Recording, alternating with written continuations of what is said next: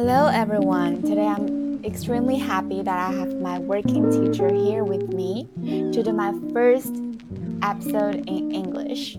Katie has been a great supervisor, tutor, and more than that, a great friend to me since I joined Nissan in 2020. Um, we all know how hard it is to find a job in COVID times um, not to mention to join a new company. But I'm very lucky to join the team where Katie is in the same team with me. And I have worked closely with her for almost two years. Now, with some changes, um, Katie and I are separated into different teams, but we still kept our one to one routine just because we love the chat time every week. And it works. It works so well for both of us, I believe. Um, for me, like of course for my work and then mentally as well, it's I just feel very relieved that uh, I will always have someone to talk to in the workplace if I if I need it. So here is a big welcome to Katie. Thanks, Janet. That's very nice. Thanks for your clap. it's very nice of you and those are really kind words. Um, I feel grateful as well to be. I can't believe I'm I'm a mentor to you. Thanks for saying that. But yeah, happy to be here. Thank you for inviting me. This is such a unique experience. So I'm looking forward to our chat. oh, thank you. I adore you. Let's start. So I actually have a ton of questions to ask you, and I believe that my uh, the listeners, I mean the audience right now, uh, would be so curious to ask you a lot of questions about you know uh, living in Japan and how how did you come to Japan. So I will start one by one. So first of all, could you please um, give us a very brief introduction to yourself, like your background, working history, and how did you choose to come to Japan and when exactly did that happen? Sure.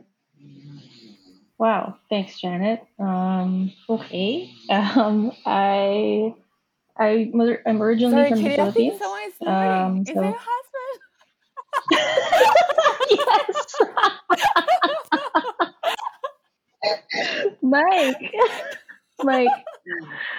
Mike, narinig ka sa podcast. narinig ka ni Janet. narinig ka ni Janet. Yung hilik mo. You're snoring. you know, usually the my headphones have like um noise canceling. You couldn't hear it usually, but wait, so you you have to do it again? no. I was, you, you know what? I, what's my battery? Yeah. Because I was, I'm, I'm, I'm in my, I'm in the room, right? Because I, I stay here. Yeah. So here's a big welcome to Katie. Thank you so much, Janet. It's like uh, you said so many nice things about me, and I can't believe that you treat me as a mentor, and I'm that's super adorable. Thank you. And thanks for having me here in your podcast.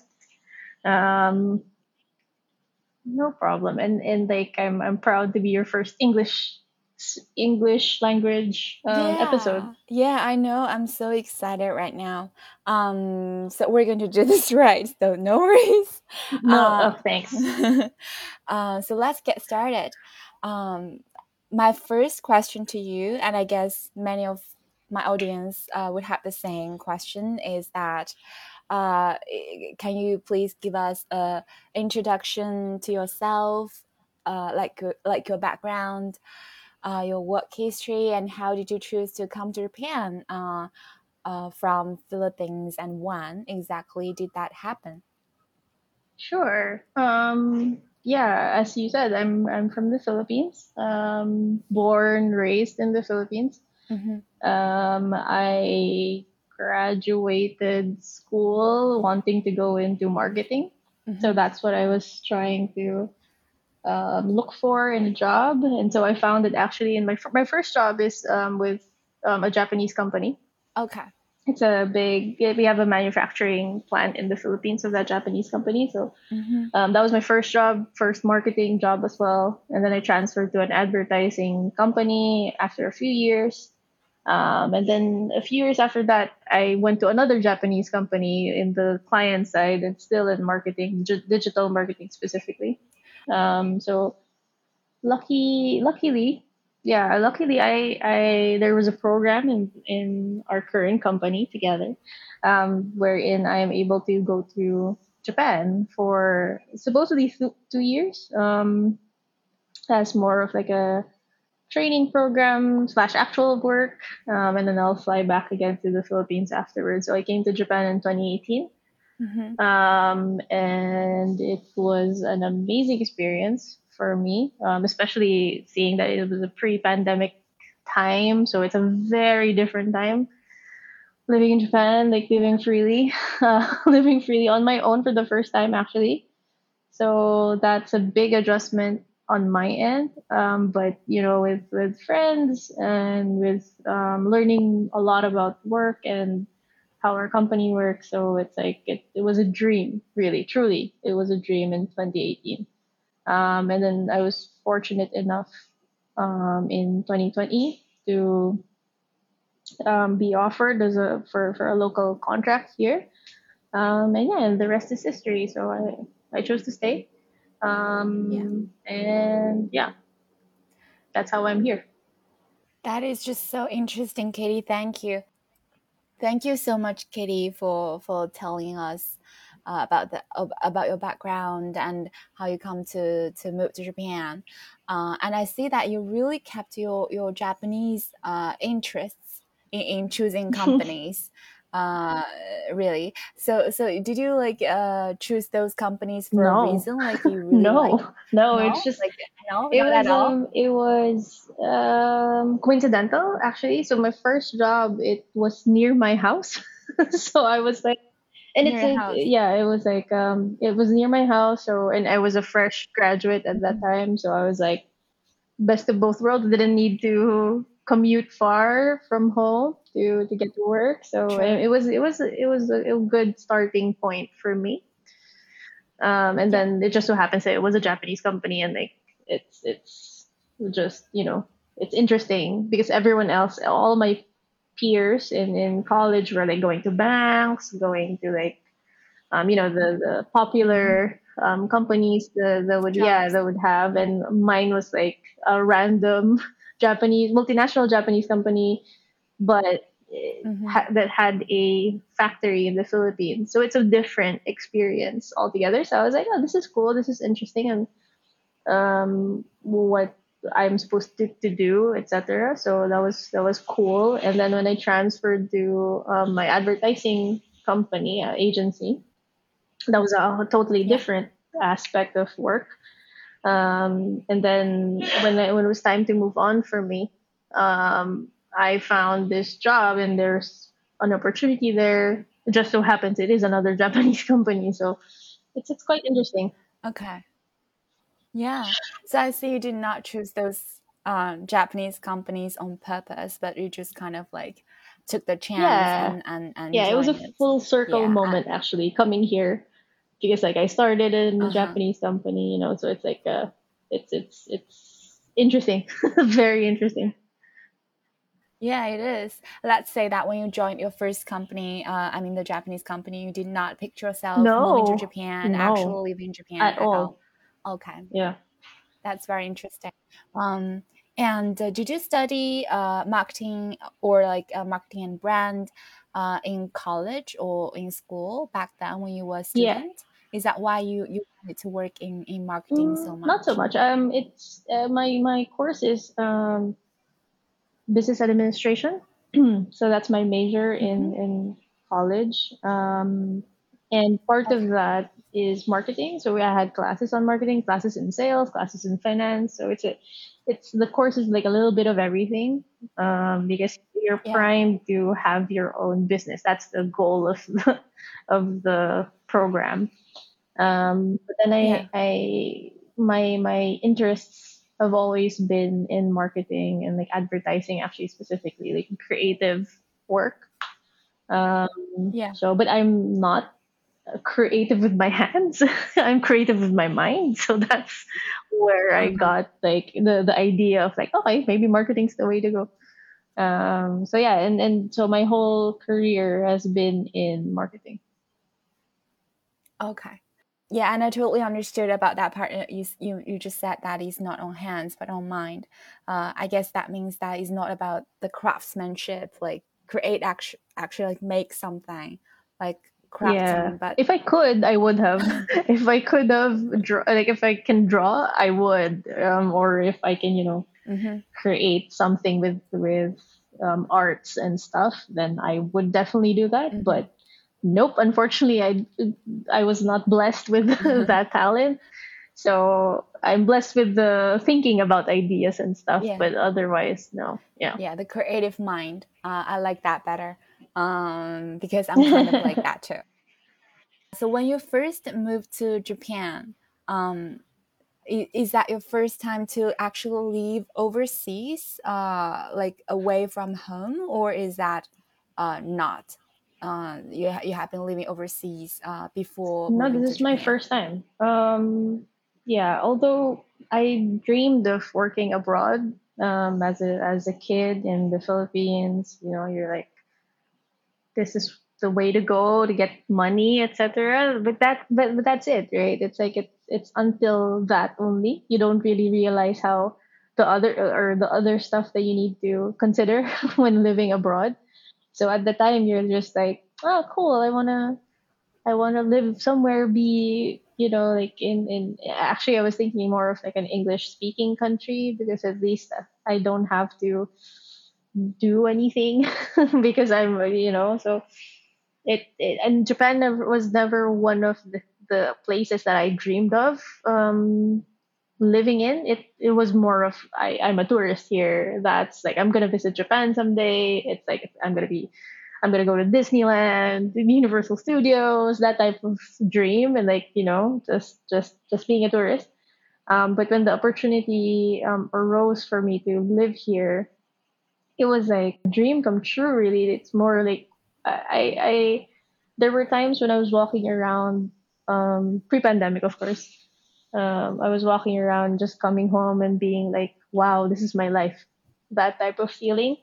Um so yeah it's it's it's more of like a i started i started thinking about living in japan and then i can't like this is not gonna happen for me because of everything like the, all the factors that would come in. But then to to realizing like wow this is in this is amazing Um, so you never uh, actually thought of yourself like when you were a kid, let's say, um, going to Japan and live in Japan, but more you know like English speaking countries, because then it won't yes be any language barrier. But what is your yeah first impression about your um Japan? first impression is like everything is super cool because b- before going like i mean your impression outside if you're coming from outside of japan it's like everything is so high tech everything is like super cool and amazing and like and that's exactly what I felt coming in coming to Japan for the first time as a tourist because I came I, I visited Japan before um, living here.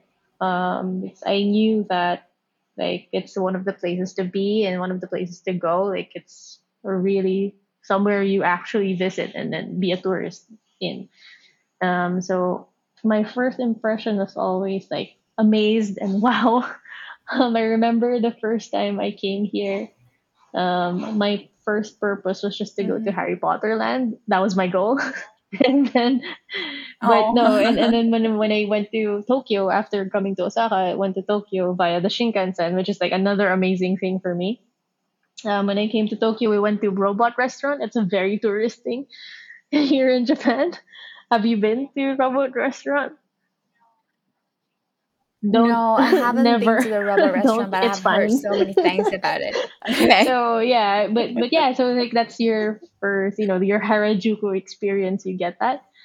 Um, so it's it's as a tourist, I was like, oh, it really is like that. it really is um, what you see from hmm from you know like uh, TV. Yeah, yeah, yeah, exactly. Animes or So it's it's such a beautiful place. Um, but yeah, but when I actually lived here, um, aside from feeling those things, it was more of, wow, it's so clean. it's so clean. Everything's so orderly. Um, the food is like super great. So the first impression for me for Japan is really great yeah i guess it's like always uh, going to japan as a tourist and actually living in japan is very different. Uh, I, I kind of had the same feelings uh, with you. When i started to live in japan i just felt like everything is just so orderly and organized. Um, and all the all the services in the restaurants in the supermarkets like everybody's just super friendly um, although they don't mm-hmm. speak english that well. Um, but but they try to as friendly yeah, yeah. as much as they can. Um, so which I was really amazed uh, too. What makes you you you kind of just explain that uh, you know like you kind of like liked uh, you like living in Japan. So I guess that's of the re- one one of the reasons that you, you chose to stay longer than the the one year assignment program that it was originally uh, assigned to.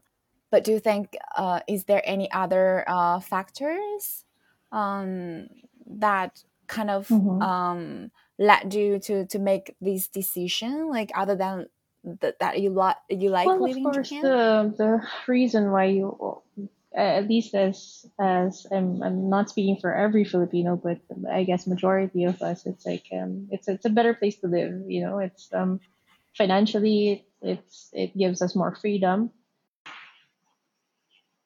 I think I already said my best, and that's the number one thing the feeling of safety, like the feeling of like I can go karaokeing until after the trains close and just like freely still walk around going home, you know, that, that type of feeling. Um, so that the general feeling of safety. And I think the least, and, and it, I think everyone struggles with, you know, the language barrier. Um, of course, I, uh, I regret slash um because I, I didn't need technically to learn Japanese. It's more of, I, I learned survival Japanese. Um, but you know because we don't we but but you, and I know we don't really need it with work. Um, so we're lucky in that sense. Um, so it's really the the hardest thing is the of course the language barrier and and learning like it's not the same character so it's a bit you have to understand a lot of it's a different set of characters for you to read so it's like it's a, a whole other struggle the, the the language barrier.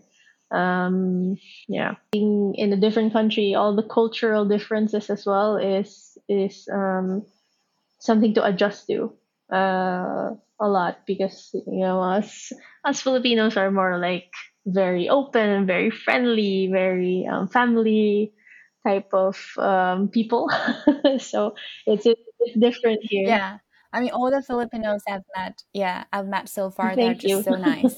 Um, and yeah, very warm-hearted, and uh, and I mean, just you, you make it easy to make your make friends with you. I, I mean, yeah, did yeah. I say it right? and I'm, I'm saying sure. yes. No, I'm yeah. kidding. But more I, I you, you get the feeling right? You, you you understand like the the we we value like friendships. We we are more warm. Um i guess yeah. com- comes with being in a tropical country i guess. Um but yeah so so it's a bit yeah. of culture shock here that you know you usually separate. Um the the thing i i found out like quite early in coming here is like it's the the life outside of work and life within work is totally different you know you should but but for us it's more like we're friends so we're friends at work we're friends outside so it's it was yeah. it's more of that um so there there mm-hmm.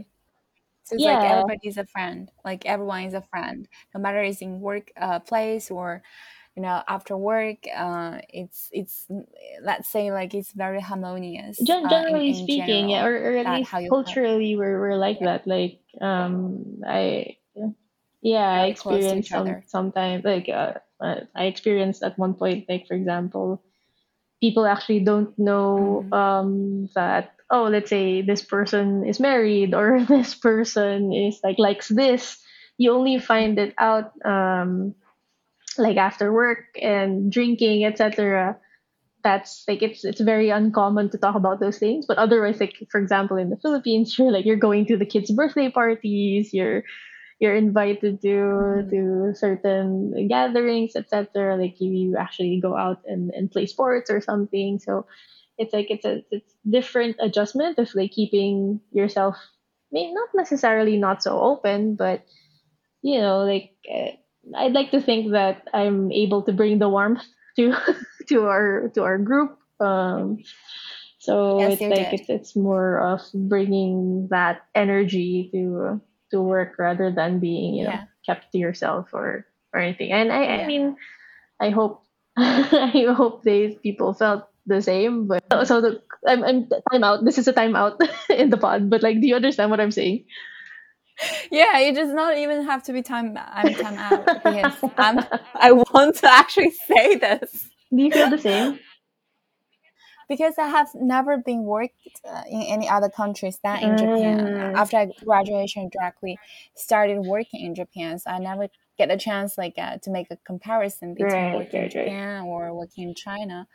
But I do feel the the relationships between uh, each each individual in Japan is kind of not like I don't want to say distant, but they they do keep a distance. Um, I think, I- I mean, yeah. even I think it's more yeah. of um I think it's more of um keeping work and life separate.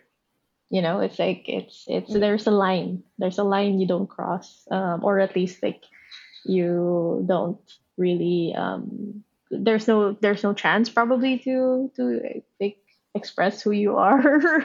I don't know. Um but yeah, like for example, in the Philippines usually when when you're or maybe that's just me. Maybe maybe it's just me or like the people I I I'm, I'm friends with. But we're so connected. Like you know, you you add them on Facebook or you add them on social media or any, social media you have, and like you have their number, etc. It took me a while for for people to actually give me their Facebook or like accept a friend request or something here because it's not common, and I understand that um, but but it was like it was just shocking to me. Like it- one one person said to me, "Oh, oh, we don't do that here," and I'm like, "Oh, I'm sorry. oh, I'm I'm Oh, sorry. really? Yeah, I mean, is that is that is that a Japanese colleague who who told yeah. you No, but it was more of like she was just surprised that she the You actually yeah actually yeah that, that I did. I thought it was like because it's a normal thing for us. Um, especially she's she's a Oh, yeah. peer, so um, Yeah. so she was she was just surprised that, and then she felt like And yeah ask. and then she she felt like this is nice to have an actual friend in the workplace Mhm. um so yeah it was it was it was that like she was also receiving this culture um exchange from Shock. me like then she was like yeah oh, okay yeah this oh it's it's possible oh it's possible to um have friends yeah. and not just you kind of colleagues you know yeah, exactly. I mean, like feeling connected um after work uh, maybe is not something that the the the Japanese society kind of uh, expect or they're they're used to.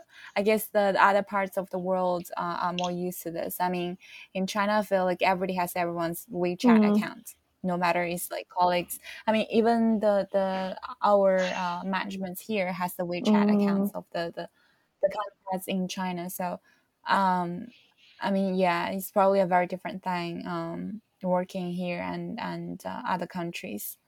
Um, yeah but I guess that is yeah, but I guess that is more obvious in the in the Japanese Japanese company than the you know the foreign companies. Yeah, yeah. And then in- in we're we're like yeah, Yeah. we're since we're in a multinational company, it's much easier to share your culture. Um, because I'm pretty sure Mhm. if I went into uh, a pure Japanese company, that'd be s- such a different experience for me. Yeah. So yeah, you would definitely experience more culture yeah, shock. we're we're lucky. we're we're lucky in that sense. Yeah. Um, I feel it's it's very hard. What hits me actually very hard right now is because of the pandemic. Truly, is the border clo- closures, um, or the b- border closing, or even now that you we're such a s- we're having a slow opening um, currently. So, of course, I would like to have uh, my family, friends come in freely um, to Japan because I'm very proud of living here. So I'd like to share that with with my family. Yeah, and family like being, hey, look, this is my favorite spot. Uh, these are my favorite spots. I enjoy these areas. I enjoy this food, and I'd just like to share that again. You know, after almost uh, well more than two years now um, of of having this situation, and I'm I'm fortunate enough that I have family here um, in in Japan as well. But of course, my parents are back in the Philippines, so my my my, my siblings are also back in the Philippines. Um, so you know, having that, if I were to change one thing, I would love for them to to come here and and visit and you know, just be with me. I just love this answer so much. I mean, I I feel you completely. Um, and also like it just shows how how uh, close that you are with your families and miss them and how much that you like to share which is a very important word i think some people uh, don't really understand that very well um, especially i guess like sharing is not uh, very much a, a, culture. I feel like not in, in Japan sometimes. Um, like people don't really share food. They have their one set of food coming to the table and they kind of like not sharing the food. Whereas in China, we would just like to share food. Um, you know, have a big table and then have big bowls, big plates of um, yeah dishes, and then we, we share from the same plates. But I guess like it's not very um, from the sanitary uh, perspective is not very uh, uh, maybe not very clean I guess to, to share food but we, we, we just love that it's, it's, a, it's a cultural thing really so I, I, I just love what you just uh, said Thank you so much for listening to my first English episode with Katie. If you like it, please comment and subscribe. And please stay tuned Thank you, everyone, again, and we'll see you soon in my next episode with our lovely Katie. Bye!